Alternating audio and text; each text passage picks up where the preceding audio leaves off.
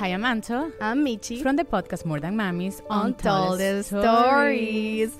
Together, we are two Latinas who can't get enough of documentaries, news articles, and podcasts that explore the mysteries and stories that sometimes we can't believe happen in everyday life. Are you ready to dive in?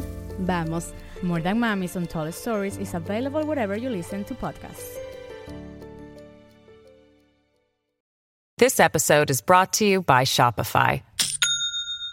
Do you have a point of sale system you can trust, or is it a real POS? You need Shopify for retail. From accepting payments to managing inventory, Shopify POS has everything you need to sell in person. Go to shopify.com slash system, all lowercase, to take your retail business to the next level today. That's shopify.com slash system. Hey everyone! Hola a todos! Welcome back to Cuento Crimen Podcast. This is Stephanie. And Jahaira, and today we're finishing up the Zodiac Killer case. Si no escucharon el episodio de la semana pasada, pause this episode right now and go listen to that one to fully understand the story. Yeah, because if not, this portion will be a bit confusing. Y como siempre, before we jump in, um, we want to state a trigger warning because we will be talking about sensitive topics. Queremos darles una advertencia porque vamos a hablar de temas sensibles. Um, and this episode specifically will have um, topics of very violent murders. Um, so, yeah, just a little heads up. And now let's jump in.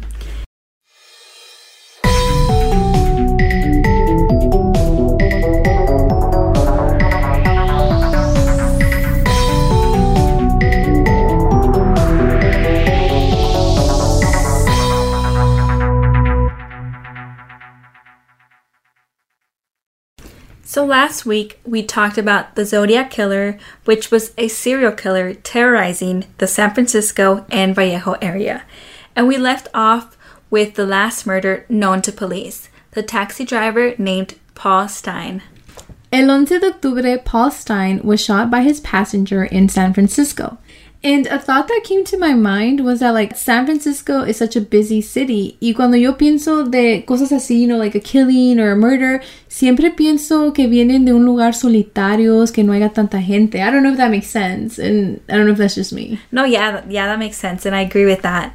Pero por eso es importante to keep in mind that violence and danger can be found anywhere, even in a busy city just like San Francisco.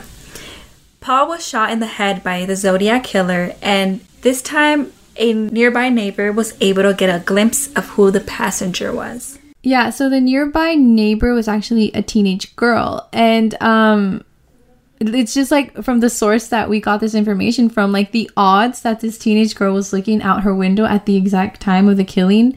Um I don't know, it's just like the odds were small, but it still happened. Um, y ella dijo que ella miró como el señor que iba atrás del taxi salió, again, sin prisa, estuvo mirando el cuerpo, and uh, she even said he was even cleaning the taxi up a bit before leaving. The Zodiac was clearly very confident in what he was doing, like the fact that he was taking his time to leave and even cleaning, making sure he doesn't leave any clues for police. And luckily, because of this, the girl was able to describe to the police how he looks like. Um, she said that he was about 5'8 and heavy set, and that he was white and had light hair. Yeah, I know it's like not too much details, but the police were able to like sketch out uh, like a rough draft of what the Zodiac killer might look like. Um, but when police arrived to the crime scene, ya no estaba el Zodiac killer. Check this part out, okay? Because la policía fue viendo por las calles a ver si miraban algo sospechoso. And they actually ran into a man that was kind of just like chilling around in the area. And police didn't even question him. Like they just went up to him, like from the source that I read, they just went up to him and they asked him if he saw anything suspicious. And the man directed them towards like you know, what he claimed was a suspicious man went that way, you know? And according to a video that I watched, and it will be linked, uh, police believed that they were looking for a black male, and because of this, this person that was white was off the hook. Yeah, so yeah, that's exactly what happened. Like just because they saw that this man was white, they didn't decide to question him. And um, even though the girl claimed that the person in the taxi was a white male, and this was a big mistake by police because they could have easily like caught the Zodiac that time.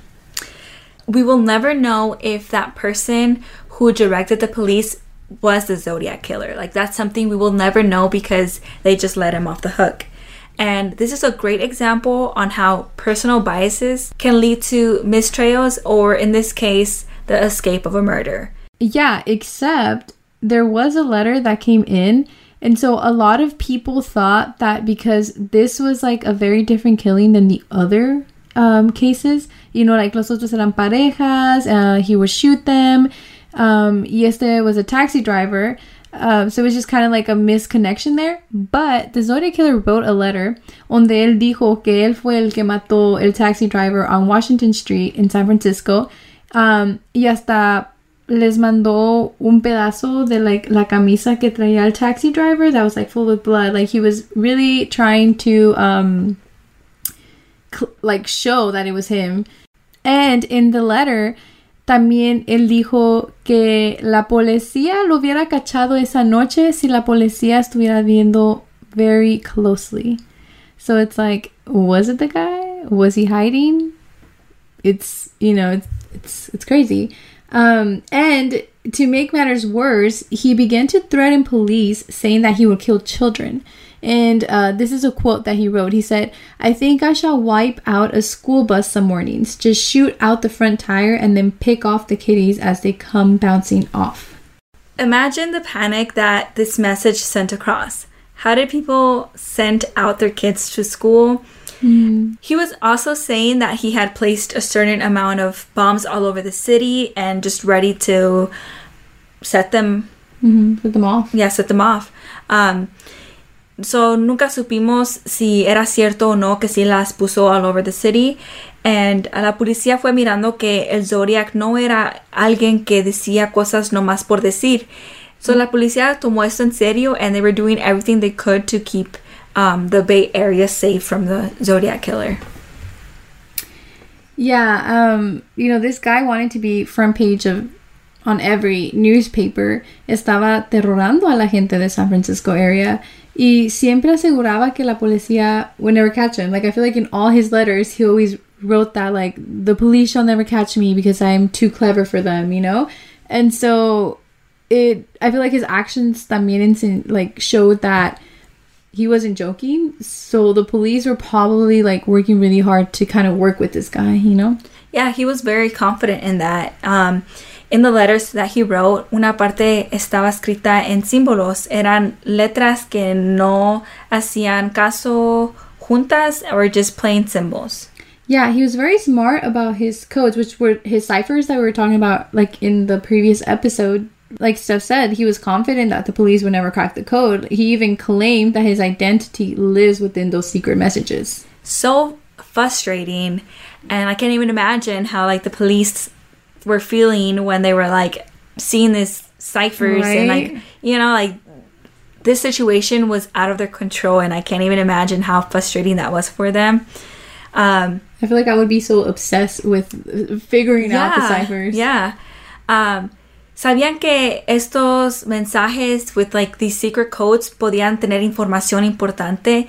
Y estos mensajes que el Zodiac Killer estaba mandando a the newspaper locations, um, habían mensajes, you know, con símbolos que no podían entender, and so they, you know, tried their best to crack them, and they did. They did figure out what these secret messages said, but um, you know, the, there were some symbols that were left off or extra, so we really don't know what um, these little extra um, symbols meant. And you know what? Like just now hearing you say that, like I think it's so interesting how he would send these to the newspaper stations instead of like the police stations. Yeah, like I think he just wanted attention. Like, Yeah, and I, that never came to my mind till like right now that you said that and like specified that. I don't. Yeah, he Yeah. definitely was wanting the attention. Um, but yeah, the ciphers, like we said, um, he would send them with every letter. He, I think one of the reasons that también why they were so hard to crack was because um, he would switch them from time to time. So it's like cuando ellos pensaban que ya lo tenían, boom, he would switch like what a symbol would represent. So it would, yeah. So like Steph said, some of them just never went uncracked, but I think like we were at least able to see what his motives were, but his identity one was like never cracked. El Zodiac nunca fue encontrado. Hasta este día no se sabe quién fue. That's scary to think about. Yeah. Um, but the last possible sighting of him was an incident that a woman reported. Her name was Kathleen Johnson. She was 22. She was with her baby daughter, and she was also pregnant at the time. And this happened near Modesto, so it's like right in the area of the Zodiac killer. And according to her, un día ella iba manejando con su bebé y el hombre en el carro que iba al lado de ella le señaló que bajara su ventana. So, you know, she was a bit confused. And so she rolled out the window, and was like, hey, what's up? Y él le dijo que algo no estaba bien con su llanta. he basically made her pull over and um, he was trying to fix the tire for her but instead he unscrewed her tire even though you know like there was nothing wrong with it. And um, and then she pulled off and started driving off but then like obviously now her tire was wasn't working. And so he offered to help her and drive her to the nearest station. Y ya que estaban manejando ella notó que él no tenía la intención de parar porque um, pasaron una gas station and he didn't stop. So um, that's when the Zodiac killer, Quote unquote. quote unquote, the Zodiac killer, told her that he was going to kill her. So blunt and just out there. So when she heard this, she jumped out of the car with her baby, which I think that's super brave. She made it so clear that she laid as flat as she could McDonald's se está transformando en el mundo anime de McDonald's y te trae la nueva Savory Chili McDonald's Sauce. Los mejores sabores se unen en esta legendaria salsa para que tus 10-piece chicken wack papitas y Sprite se conviertan en un meal ultra poderoso. Desbloquea un manga con tu meal y disfruta de un corto de anime cada semana. Solo en McDonald's. Baba, go! En McDonald's participantes por tiempo limitado hasta agotar existencias. to the ground. And again, I feel like this could also be like a helpful tip. Again, if you ever find yourself for some reason in a situation like that, if you're in the field running away from someone, stop running, just lay flat. Especially if you have dark clothes, I feel like it'll give you a higher chance of um surviving the attack. You know, um, because it's I don't know. I just feel like it's a lot better than giving the person a clear shot of you. So yeah, so she laid as flat as possible, and because of that, actually the Zodiac was not able to find her. And she says that he looked for a while, but he finally gave up, got back in the car, and left. I feel like this really worked for her because um, she jumped off the car and um, I don't think the Zodiac killer got a good view of where she went. So she used this to her advantage and that's why she laid low and stayed quiet because he was looking for her. And so I feel like this this really worked for her because he didn't know in what direction to look. Yeah, the you know? odds were in her favor. yeah. Y cuando Kathleen fue a la estación de la policía para reportar lo que pasó, she casually saw a sketch of the Zodiac killer and she immediately said that that was the guy that was just trying to kill her. And months later, the Zodiac killer wrote in another letter saying that he, quote, had a rather interesting ride with a woman and her baby. It definitely had to be the Zodiac killer who stopped Kathleen that night. But after this incident, that was the end of the Zodiac, or at least from what police knew. After this, though, there were a few more letters trickling into stations claiming to be the Zodiac. Pero hubo muchas preguntas si estas cartas sí eran de él. They questioned it because these letters didn't, you know, include specific details of the crimes that they were claiming to be responsible for. Yeah, they weren't um as specific. They mostly repeated what the newspaper had already published.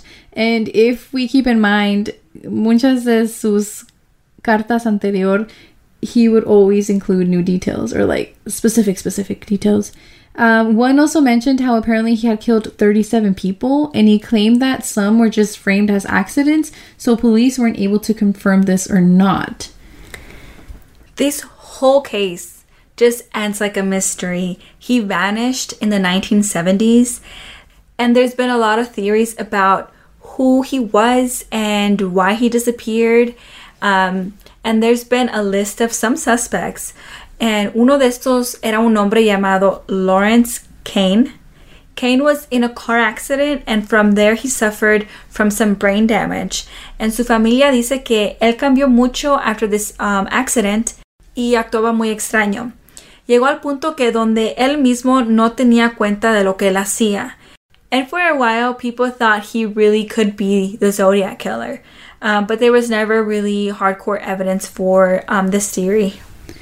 Yeah, I think um, the theory like makes sense, but at the end, like there wasn't any, like you said, hardcore evidence. Yeah, like I think it was just a family that couldn't um, account for his actions, or Yeah. you know, like Or maybe they're just worried too, like, Yeah. oh, could he be? yeah, Um, but también hay otra theory.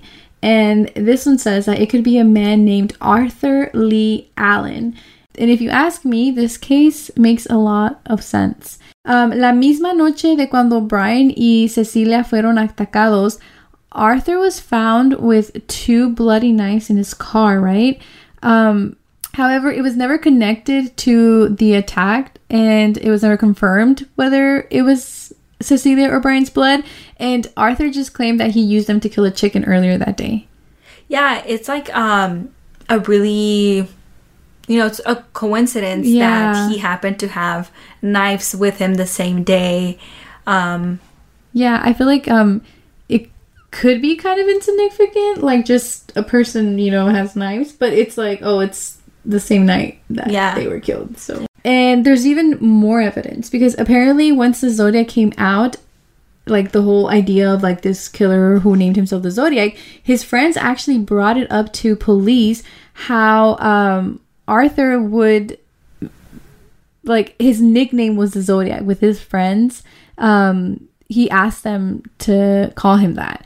Ellos dijeron que Arthur hizo comentarios también diciendo que he was going to hunt animals, and sometimes he would even like say humans too.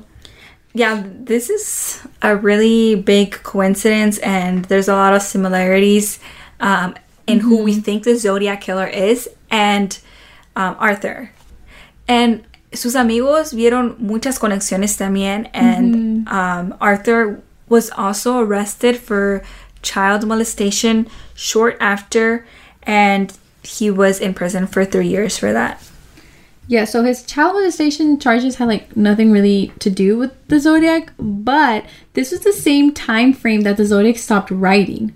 So esos tres años que Arthur estaba en la cárcel, the Zodiac kind of went MIA.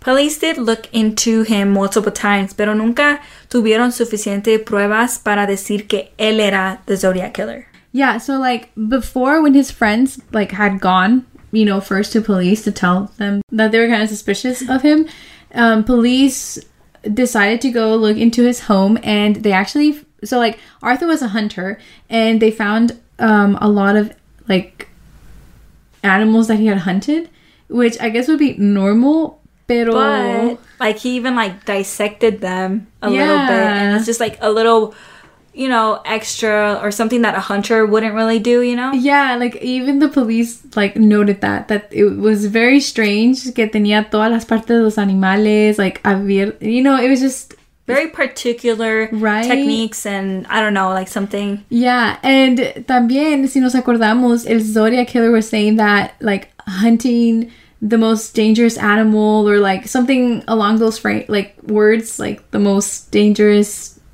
hunting game or something like that, you know? And Arthur said in one of his interviews with police que su favorito libro era um ah, I can't remember the exact name, but it's like the exact phrase that the Zodiac killer would use. Yeah, that's a really big coincidence. His favorite book Yeah.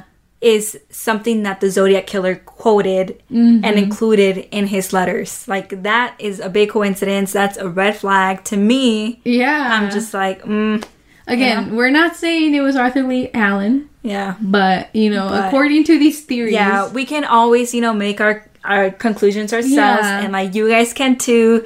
So you know, Yeah, I don't know, but like I said, there's just so many more theories and so many like different suspects. I also know there's like a a guy. What's his name? Gary.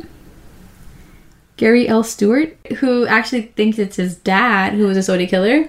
We didn't really look into much of that, but that's also a theory out there. If you are interested in like looking into further um, theories of who the Zodiac killer might be, um, and you know if you find something interesting or if you find something that you like really feel like that's that's the one let us know yeah, yeah. Just let us know like uh, what you guys think, your theories, or a theory that you guys really believe. Um, like yeah, send it over so we can like you know also like see what have a discussion Yeah, we can have a discussion. this is an unsolved case like Yeah, we can have a discussion in the comments. Yes. Yeah, on our Instagram page, of course. yeah follow us at cuento crimen podcast and we can talk about this case and all of our cases there yeah. so yeah That's that. That's this was like I said, there's a lot of information que tratamos de hacerlos en dos episodes. Pero como dijo Stephanie, like there's this really, really good podcast called um The monster, the Zodiac killer. yeah, y tienen 15 episodios and they go super into detail. So again, if you are really into this case, definitely check that out. As long as with all the other sources that we have linked below. Um, and remember, this happened in a big city, and the killer was a regular person. quote unquote regular person. Um, and this just goes to show that we don't really know um, what a killer looks like. They just blend in with everyone else. Like there's no physical features that will tell you this person is a killer. So that's, you know, really scary. And it can happen anywhere to anyone. Y acuérdense, uno nunca sabe. Yep. Caras vemos, corazones no sabemos, you know? Um, like in this case, we probably saw the Zodiac killer. Uh, well, we didn't because we weren't alive, but the people around, you know, they didn't know it. But yeah, thanks again for tuning into this part two episode. We really appreciate all the support. Uh, and we will see you next week for another episode of Cuento Crimen. Bye, friends.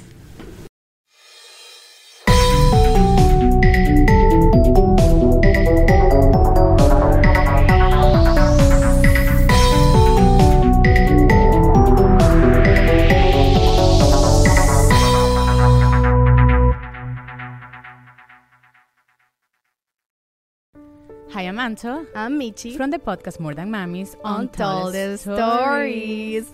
Together, we are two Latinas who can't get enough of documentaries, news articles, and podcasts that explore the mysteries and stories that sometimes we can't believe happen in everyday life. Are you ready to dive in? Vamos. More Than Mamis Untold Stories is available wherever you listen to podcasts. Guys, it is Ryan. I'm not sure if you know this about me, but I'm a bit of a fun fanatic when I can. I like to work, but I like fun too. It's a thing. And now the truth is out there. I can tell you about my favorite place to have fun Chumba Casino. They have hundreds of social casino style games to choose from, with new games released each week. You can play for free anytime, anywhere. And each day brings a new chance to collect daily bonuses. So join me in the fun. Sign up now at chumbacasino.com. No purchase necessary. VGW Group. Void were prohibited by law. See terms and conditions. 18 plus. You've worked hard for what you have your money, your assets, your 401k, and home. Isn't it all worth protecting? Nearly one in four consumers have been a victim of identity theft. Lifelock Ultimate Plus helps protect your finances with up to $3 million in reimbursement. Lifelock alerts you to identity threats you might miss. And if your identity is stolen, your dedicated US based restoration specialist will work to fix it. Let Lifelock help protect what you've worked so hard for. Save 25% off your first year on Lifelock Ultimate Plus at lifelock.com slash aware. Terms apply.